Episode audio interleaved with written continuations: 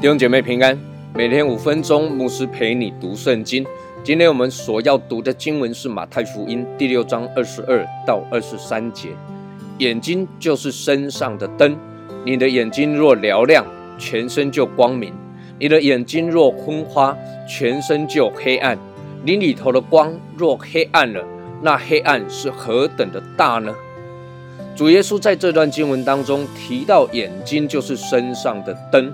灯是照明用的，照亮我们前面的道路，让我们行路不至于跌倒跌跤。灯也照亮一家的人。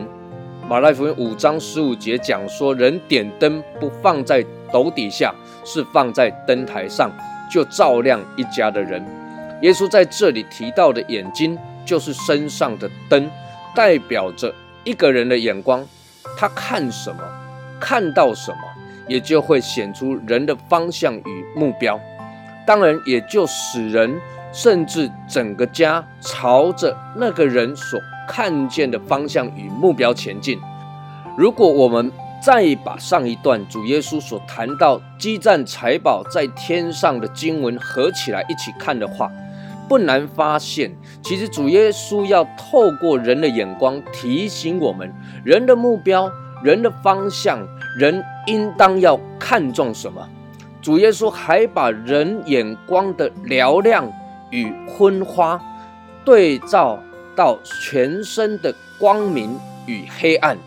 眼光所代表的是人所看见、所看到的；全身则是因着眼光的不同所带出来的果效。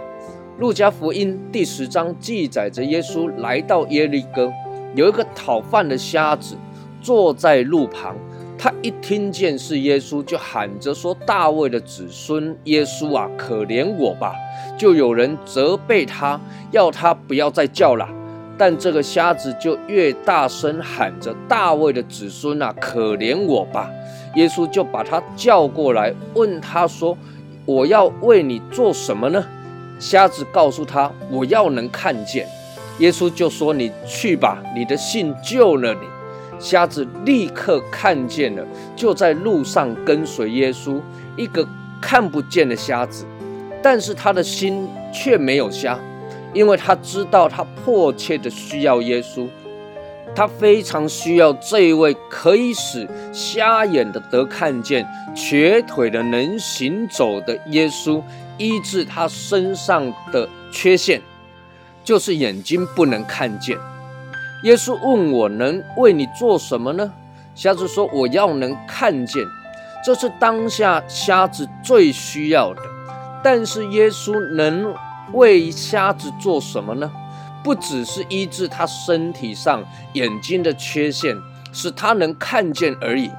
耶稣告诉他说：“你去吧，你的信救了你。”而瞎子眼睛。得了医治，他能看见了，而且我深信瞎子不止眼睛被打开了，瞎子他的眼光也同时被打开了。他当下做了一个决定，就是在路上跟随耶稣，因为他的眼光不再一样。他知道所需要的不只是身体上眼睛的缺陷得医治而已，能看见就好了。他更需要的是跟随这位能够医治人生命的缺陷、满足人生命缺乏的救主耶稣。亲爱的弟兄姐妹，眼光决定人是活在黑暗之中，或者是活在光明之中。人的眼光若是定睛在这世界上所追求的目标与方向，那么人永远都找不到人生命的光。约翰福音第八章十二节这里讲，耶稣又对众人说：“我是世界的光，跟从我的就不在黑暗里走，必要得着生命的光。愿你找到生命的真光，愿神赐福于你。”